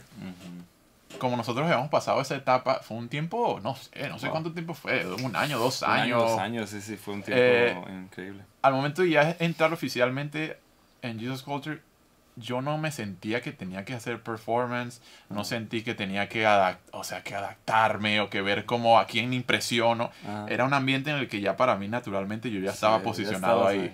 Entonces, lo habías hecho en secreto, o sea, aquello que, que es que uno mayordomía en secreto. Exacto. Entonces, la primera vez que me tienen a tocar, estoy tocando con Kim Walker, que es la persona que, una de las personas que obviamente ha servido de influencia para muchos de nosotros y que, como tú dices en el video, ese fue el primer video que vimos, entonces ahora estoy tocando aquí con Kim Walker. E incluso durante ese momento yo pensé de que, wow, estoy aquí y te puedes volver loco, o sea, te puedes volver nervioso, pero en realidad Dios me llevaba a ese momento donde, donde yo me sentía naturalmente que, que, Él era el que me había puesto ahí y, él, y, había sido posicionado para estar ahí. Entonces mi identidad no venía de mi performance, sino más bien de las vivencias que ya yo había tenido, que habíamos tenido. Entonces, ¿cómo fue para ti por lo menos en Betel? Me parece fantástico lo que dices y, es muy buen punto de que en la vida no es la destinación, sino el trayecto. Y, eh, muchas veces estamos tan pendientes de cuándo vamos a llegar que se nos olvida el trayecto. Y el trayecto es, eh, los mejores momentos del viaje son el trayecto. Es, es, es, es, el de las vistas, es la, la, la, lluvia, la nieve, el paisaje, las conversaciones, el, ¿entiendes? Entonces, este, para mí todo ese tiempo fue, fue un, un, trayecto así donde después eh, hay diferentes pausas, ¿no? Y, cuando llegas a la destinación y crees que ya has llegado a la destinación, a Dios te pone otra meta. Es así, pues ya como si vas de aquí a Portland, ¿no? Llegas a Portland y ya te dicen, Dios, vamos ahora a Vancouver, ¿no? Y ahora vamos a Seattle, y ahora vamos a Canadá, y ahora vamos a Montana, y ahora vamos... Es divertido. Entonces, este, pero es importante, yo creo, notar lo que dices tú, el trayecto. O sea, el honrar el trayecto, o sea, tener la capacidad de honrar el trayecto en el cual Dios te tiene y estar presente en ese momento con Él, buscando su rostro, buscando no solamente el, llegar, sino buscando el rostro de Dios en medio de eso. Es muy importante. Para mí en aquel tiempo, yo, yo vivía en Seattle y ya te digo, pues por una serie de circunstancias me quedé mudando aquí a Reading. Contrataron a una universidad acá y vine aquí a enseñar a, una universidad. y, y, pues, pues yo obviamente pues había construido relación con, con diferentes personas de acá, de, este, de, esta, de esta iglesia, de este este lugar, ¿no? Y pues, pues empecé a tocar acá en el, equipo de alabanza, ¿no? Claro. Y ahora mismo estamos aquí en el estudio de grabación de, de Betel Música, que aquí es donde se, prácticamente donde nacen. Aquí, está, aquí se han mezclado muchos de los proyectos. Exacto. Las conversaciones que se han tenido en esta habitación, o sea... Incluyendo esta. Incluyendo estas. Entonces, este, yo creo que es importante el... Um, el poder saber uh, identificar la etapa en la que uno está. Mm. Y um, yo no, no tengo todo eso averiguado todavía. Estamos en, en, en, un, proceso. en, proceso. Pero es importante. Y para mí en aquel entonces, cuando yo entré aquí a Betel y empezamos a tocar y a involucrarnos acá, yo conocí a mi esposa acá en Betel. Ahorita, ahorita, ahorita, vamos a eso. Ella está, ella está ahí, nos está esperando. Thank you, Allison, for waiting. For waiting. y este, entonces este, yo me acuerdo que... Um, Obviamente fue un tiempo muy especial, fue una etapa muy especial cuando me mudé acá y empecé a, involucrarme más activamente en la iglesia, en la parte musical. Y... Pero a la misma es lo que tú decías, o sea, te das cuenta de que cuando llegas a la destinación, Dios te pone otra destinación en mente. Mm. Y si no has sabido hacer el viaje bien, te das cuenta de que para llegar hasta ahí has malgastado tantísimo tiempo. Porque la destinación sí es lo que pensabas que iba a ser, pero, pero siempre hay más, ¿me entiendes? O sea, es como, es que una vez que has llegado a la ciudad, has visto la ciudad, es como, ok, hay más ciudades, ¿no? Y Dios siempre, siempre hay algo más nuevo en Dios.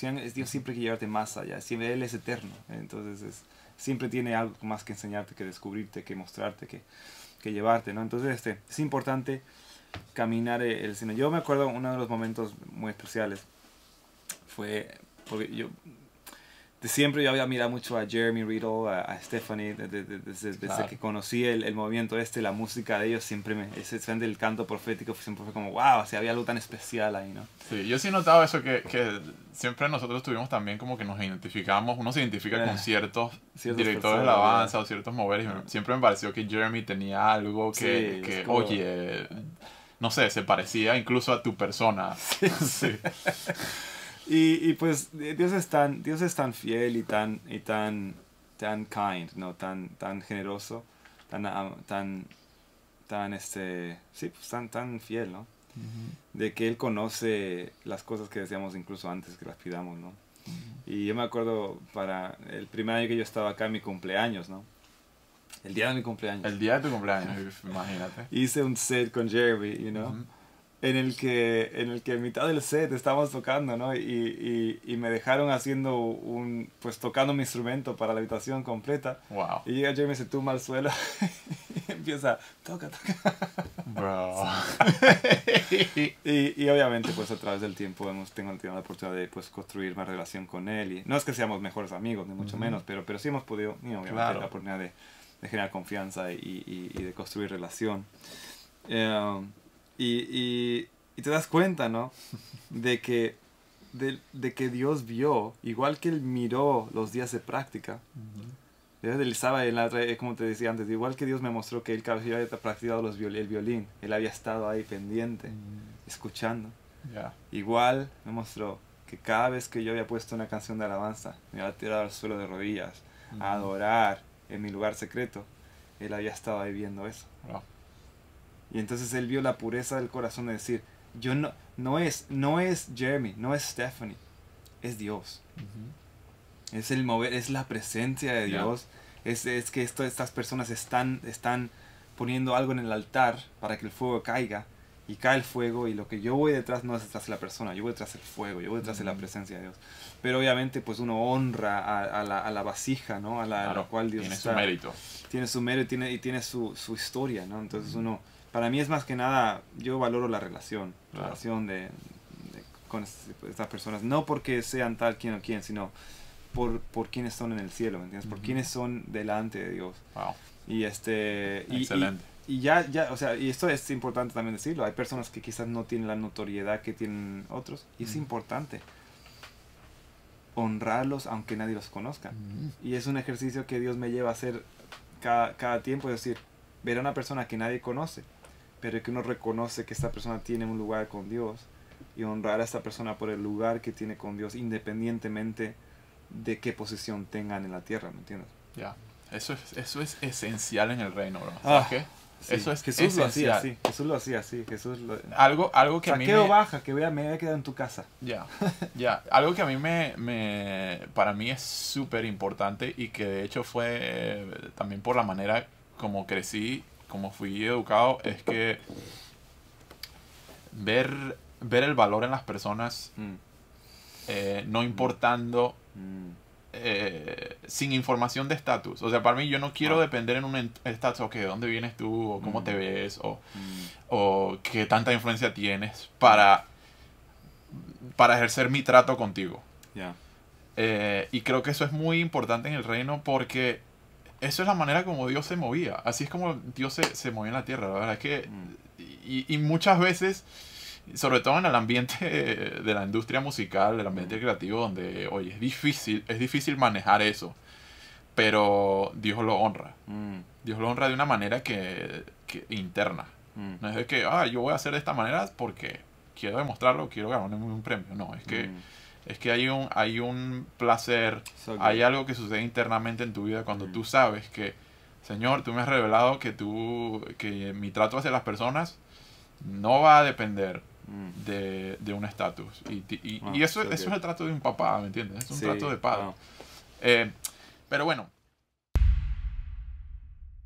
Yo quería, Antonio, eh, ya hablar un poquito de, de amores. Ponerme un poquito romántico. bueno, aquí en Reading, en Reading pudiste conocer a la que hoy en día es tu esposa. Sí, sí. Allison y que muchos muchos de ustedes saben que bueno en, en, YouTube y en los medios sociales o qué sé yo a lo mejor sale como que The, String The Strings Couple o sale como Allison y Antonio o bueno la pareja que toca el violín en Betel ¿cómo, ¿cómo lo reconocen a ustedes? ¿cómo Cuéntame. híjole, pues es buena pregunta esa, no sé cómo me reconocen. el, oh, sí, el del pelo largo. El de los pelos, el del... no, pues obviamente gracias a Dios hemos tenido la oportunidad de, de poder colaborar y participar con... Claro, bueno, pero mira, antes, antes que entre a eso, quiero, quiero invitar a Alison que esté aquí con nosotros y obviamente vamos Bueno, por arte de magia, bueno, Alison está aquí con nosotros. Eh, y bueno, y, cabe decir, Alison was waiting for us, I don't know, for a good 45 minutes, maybe. Hey, just soaking it in. Yeah, she was soaking it in. On the couch. Yeah. Um. So this is Allison, and we mm-hmm. we were actually trying to attach the story of land guys. the plane in here. yes, of you guys. I mean, this is why.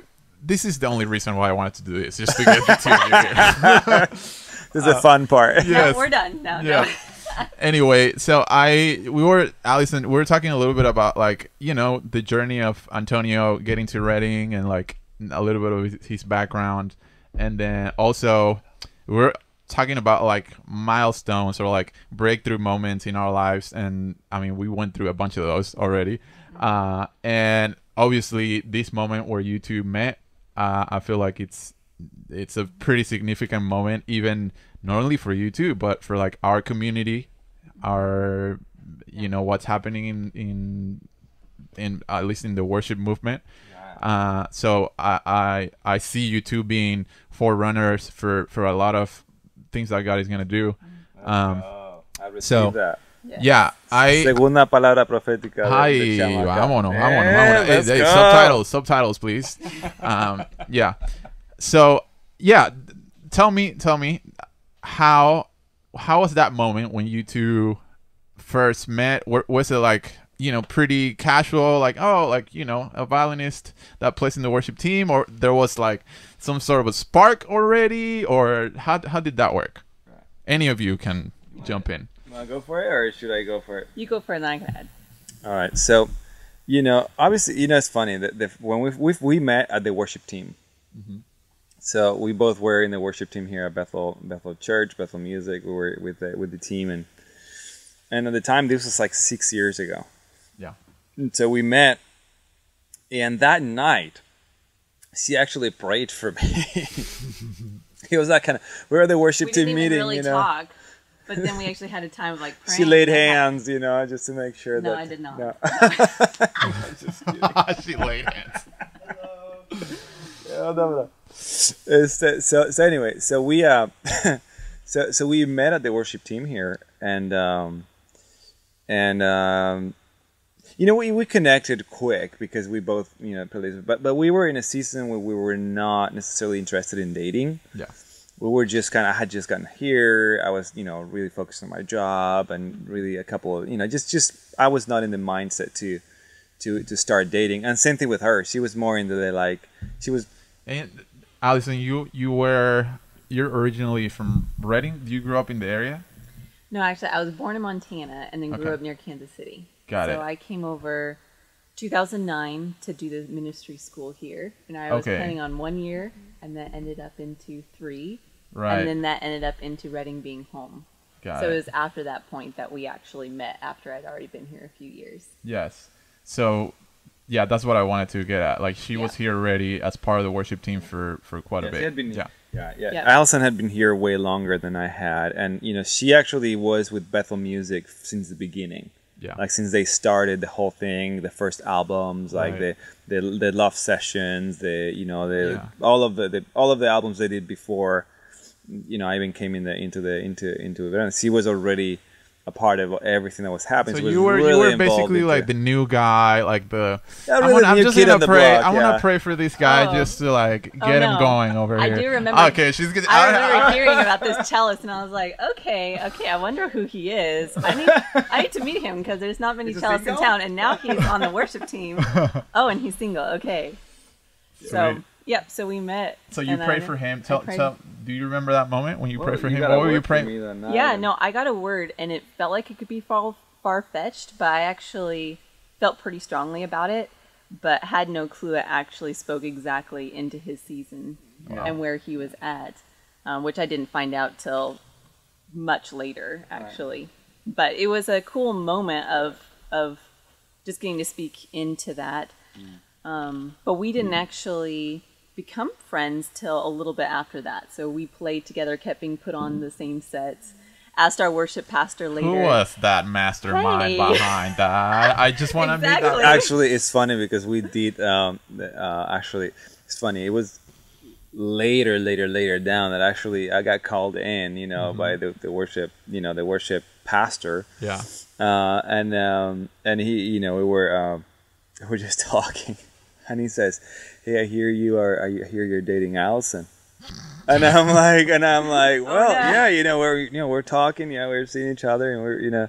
Was he more like a, in a confronting kind of? No, no, like, no. It was, it was more just in a bro. It was in a bro kind of way, but, uh-huh. but he just, he says, bro, she's marriage material.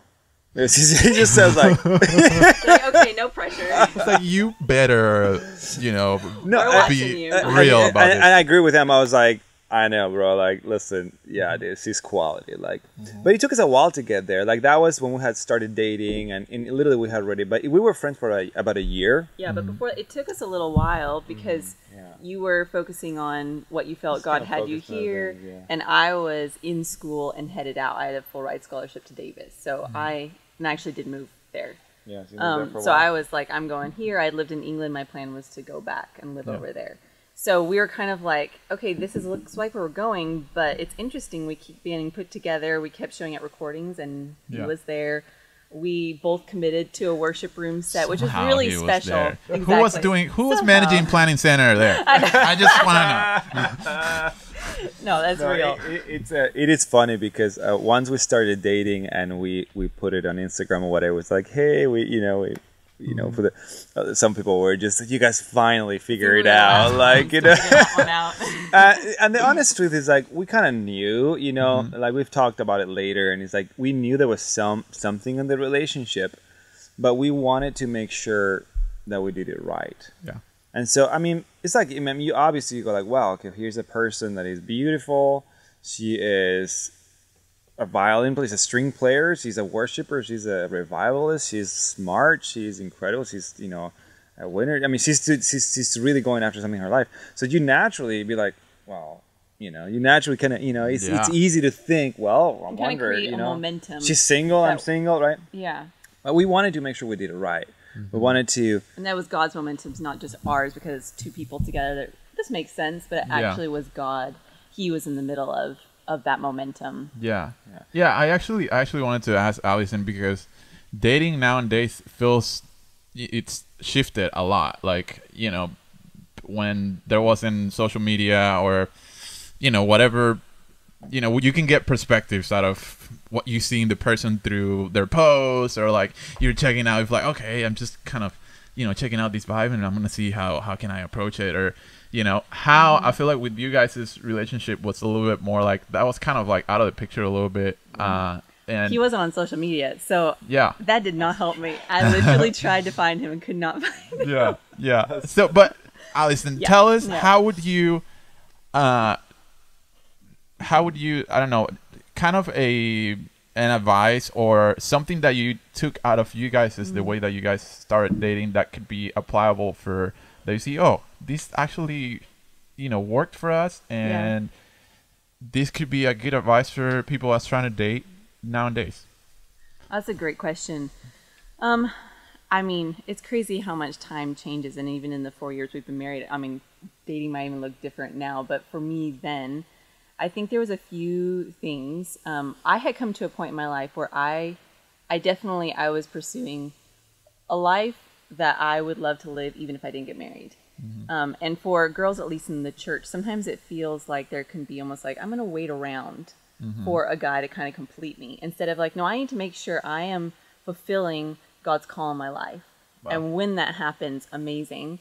But I am going after something. I'm not waiting. And so I had come to a point where I realized, oh, well, I'm actually kind of waiting. I'm kind of almost being codependent, like waiting for something instead of realizing God has something on my life that I need to own. Mm. And so I started to really go after what was in my life, but also realizing the desire to be married. And Yeah. so um, part of that was for me of like, oh, if there's a guy I was interested in, actually being like, hey, could we go for coffee? Or hey, just starting a conversation with him, being a little more proactive instead of just Yeah. waiting for that to happen. So I think for me it was a trusting, knowing that God, uh, very much a trusting, even when we're in a relationship of like, I feel like I'm being drawn to this, trusting, even in the middle of that, that God had something or I didn't want it.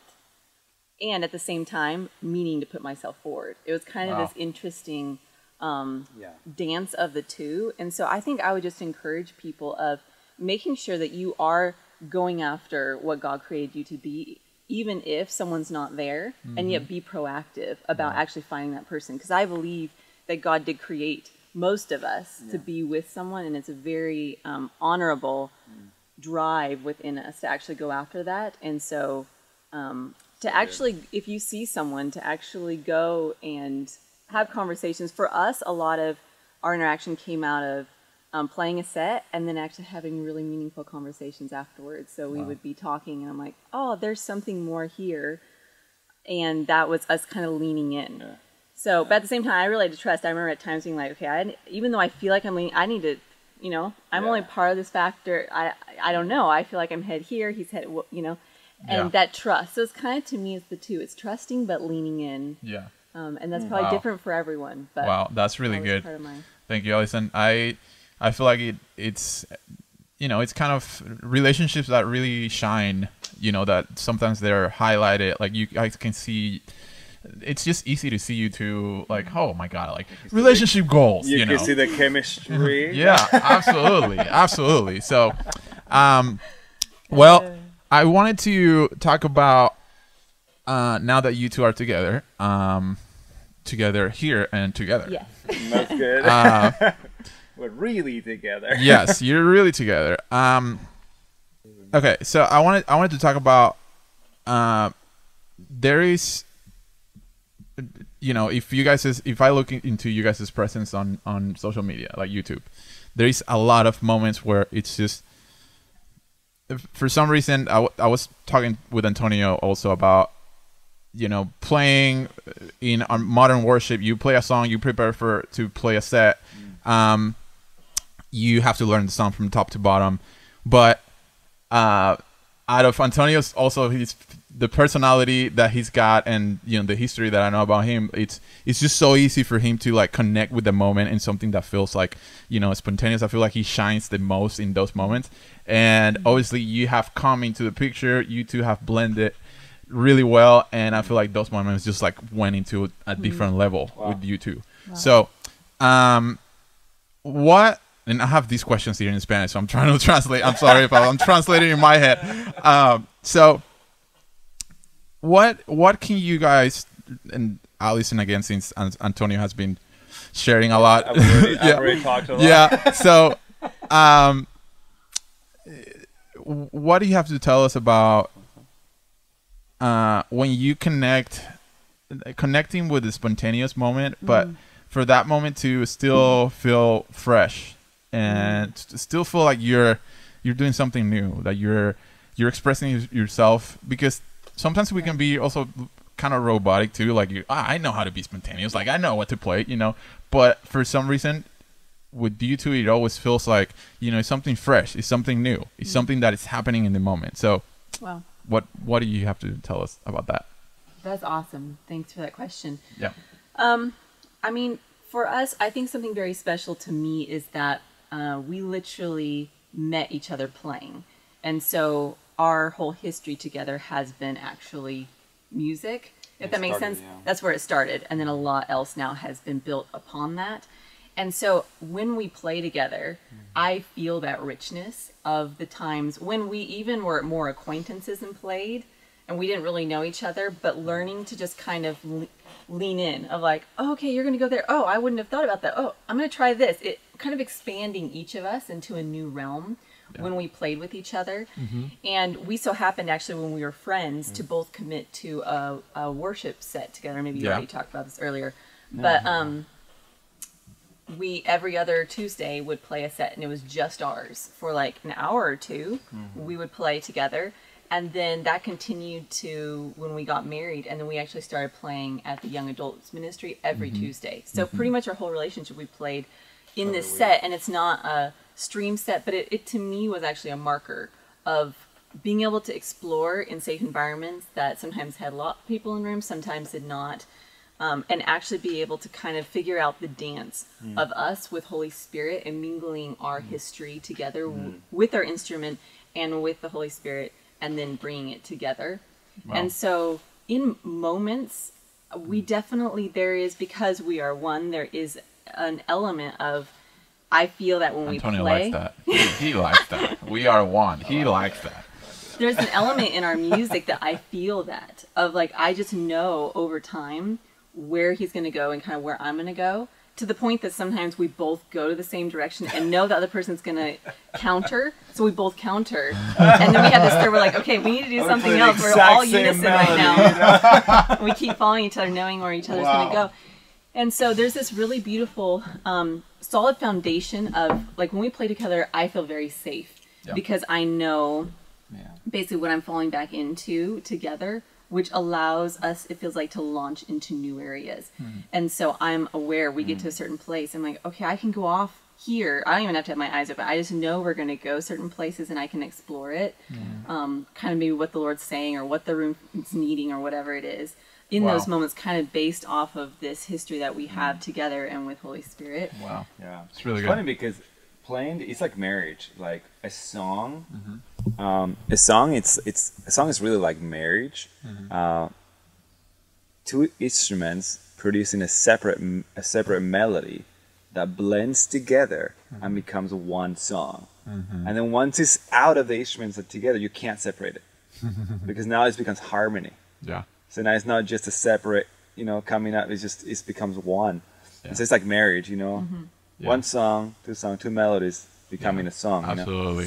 Um, something that you said is important. I, I think is like because um, something you were saying is like we've played every week since we met, probably every week several times. I mean, and we've done both of the kind of thing. We've done the recordings and the stream services and the ones where there's a lot of pressure to play the right part and do the right thing. But then we've done a lot of the ones she was talking about, the ones where no one is really seeing except like maybe 50, 60 people, and you do those and you you take risk. You get to like actually explore and take risk. And what if we do that? What if we do that? You know, and just Yeah. really practice. It's like Yeah.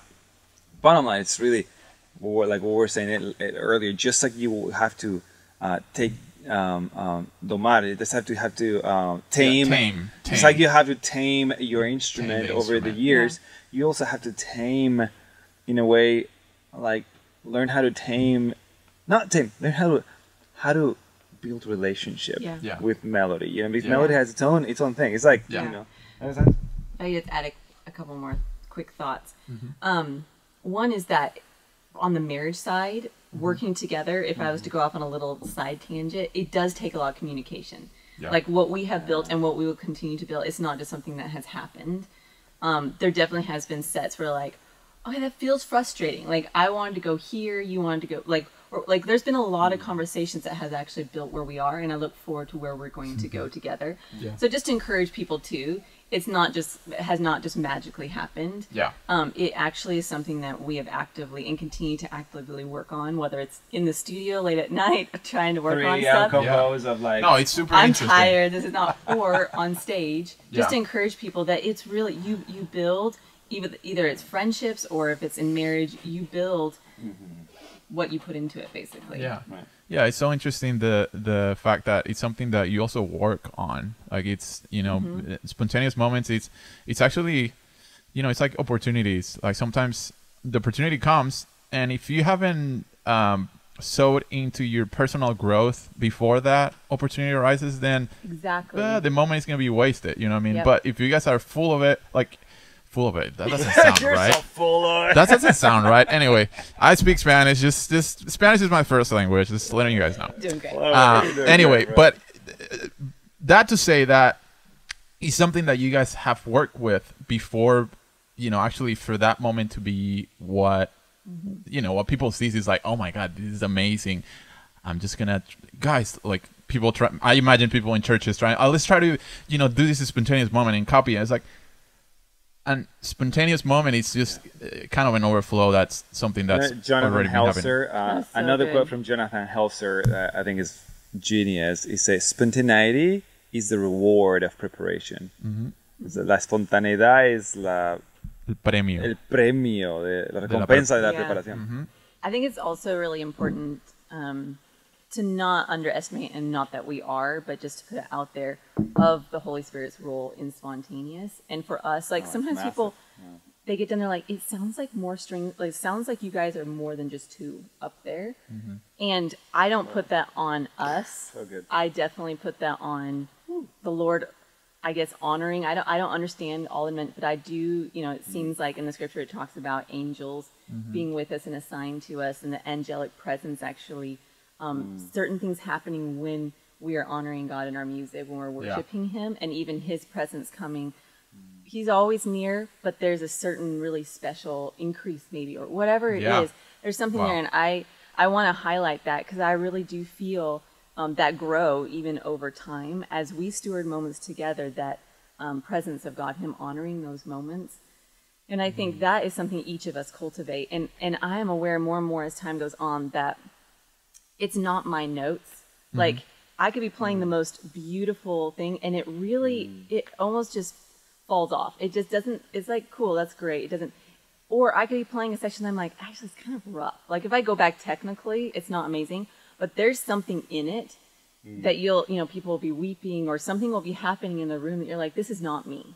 This literally is God honoring my notes. And yes, Yeah, I've stewarded wow. something, but I think Wow. um, becoming more and more aware of like, it almost is not our notes, though we are stewarding something, and I'm not taking myself of like, oh, it's all God. Like we need to be a part of that. Just like a in- collaborating. It's a collaborating. Just like being in a relationship, you need to pursue, but you need to trust God. There's someone kind of thing. That in the presence is definitely needs to be a part of the spontaneous moments Yeah. of doing our part, but knowing that God actually leans in and looking for that. Wow, that's really good. Thank you, Allison. Hey guys, I wanted to uh, talk a little bit about uh, this year, our the moment that we're living, 2020. Even if this this podcast or this recording you get to see it later on, I I, I feel like it'd be significant to talk about this. Uh, I want I wanted to play both of you a video, uh, and then we'll go from there. Check it out. I'm gonna stop there. Ah, y, y voy a hablar en español porque es un momento significativo. Yo creo que esto, bueno, primero, lo que estaba hablando el pastor Bill, ah, creo que es algo que es muy, que debemos tomar como, como creyentes y como cristianos en este año, es que el temor se ha presentado mucho en muchas maneras. I'm, you know, talking about fear and things that we, you know, even in this culture, we, I mean, we're such planners. Like we plan, and then if if those plans are shattered, you know, there's fear that comes in, and I feel like this year, um, we really need to face fear and and make sure fear is not dictating our decisions. Um, y, y para mí, incluso todo este momento, el pastor, pastor Bill hablando ahí, eh, incluso ese momento donde él, donde él eh, eh, piensa en una melodía, pero obviamente no la puede transmitir, entonces le dice, estoy pensando esto, le dice, le decía a Stephanie, y ella llega y pum, y es como que ya está, hay una conexión, esto para mí resume lo que es la cultura de Betel. Eh, y ustedes no están tocando aquí, pero I, I, I really, you guys are not playing here, but I, I was, I was telling Antonio, for me, this, this moment kind of resumes what like a little bit sums up the what the Bethel culture is, where where you know Pastor Bill was trying to um, express like he was thinking of this melody. He obviously couldn't sing it or anything, but Stephanie was there just catching, like was so in the moment and it was like catching on and like wanting to sing that melody, and that was whoa, like took everyone right back to like that moment. And um, first, I I wanted to ask you about ask you guys about how have you handled this year in terms of um you know reinventing yourself not fearing uh, and also tell me about you know anything that you think about this moment right here. Wow. Start. You go for it. Um, that's awesome. I'm like, I'm caught up. So I'm like, oh, thank you, God. Oh, so good. Uh, you know, uh, you, you gotta be honest with yourself, okay? You know, I think, I think if you're afraid, tell the Lord, God, I'm afraid. You know, that's okay. It's okay to be afraid.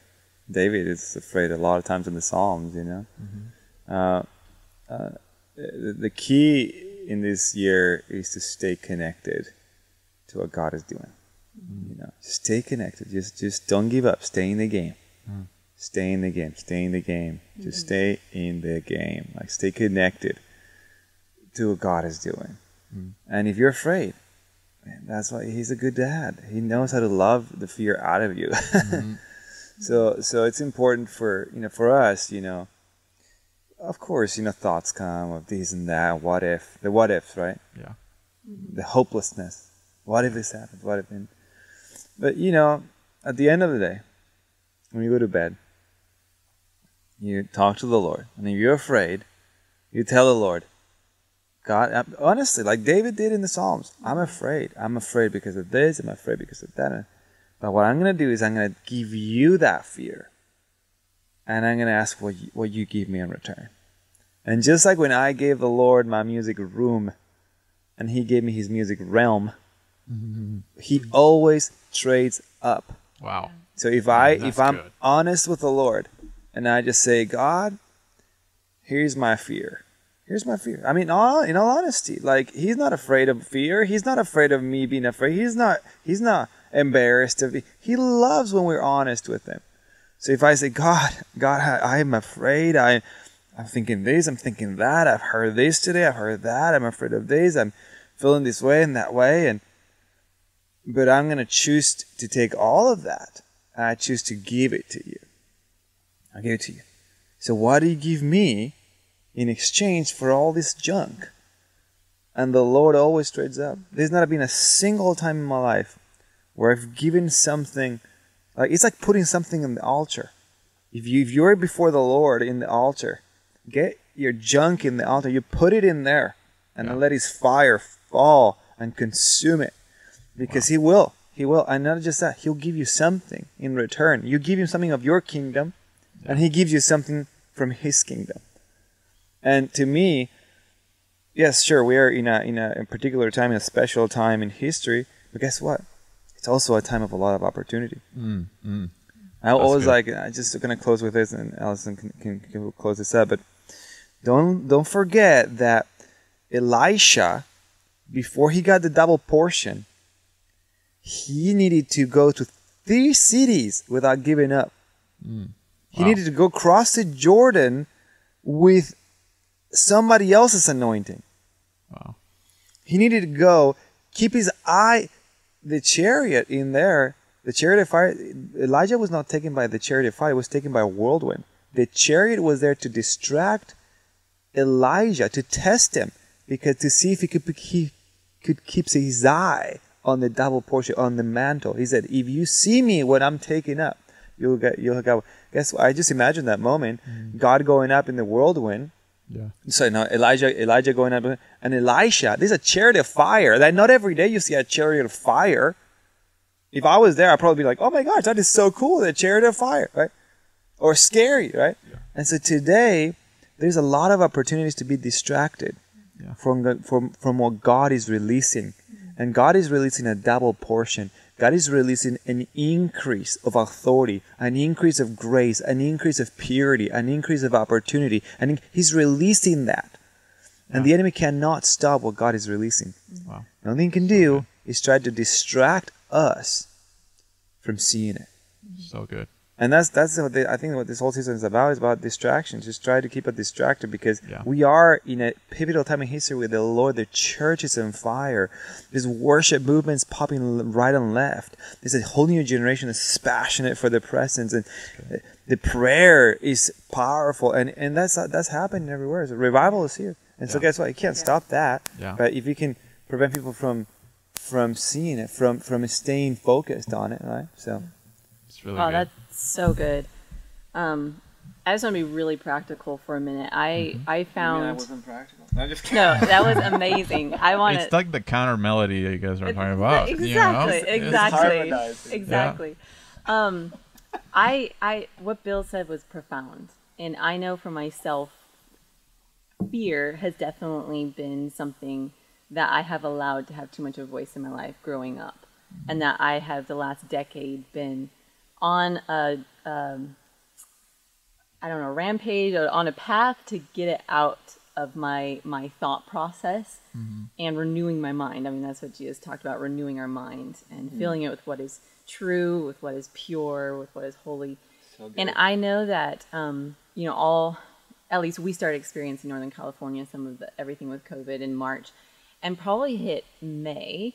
I remember talking to Antonio one day in the car, and he said, "Hey, like I'm really feeling your stress," and I think internally I can tell sometimes if if fear is having a um, if I'm listening to fear as a legitimate source of information, I guess I could say that I feel anxiety and stress sometimes. Yeah. And so, but but I'm sometimes aware of that and kind of on a conversation with God about it and kind of work it out. But when people around me start to say, "Hey, I'm I'm starting to feel your stress," I'm like, "Oh wow, this is actually now getting out. Besides just my inner world, it's now affecting the world around me. I, I what's going on?" And it, it honestly was a, a kind of an epiphany moment for me. And um, I saw in that instant that I was literally all the different things that were were going on that felt like it could go wrong or were going wrong. I was literally trying to control.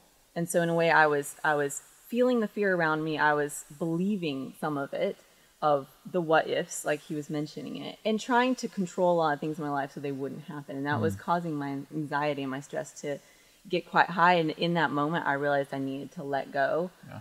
And I had heard Chris Valentin had mentioned early on, he said, you know, I think a lot of us, this is a paraphrase, so this may not be exact, but the, mm-hmm. the, what I got from it is that a lot of us, right now, we're feeling a lot of uncertainty.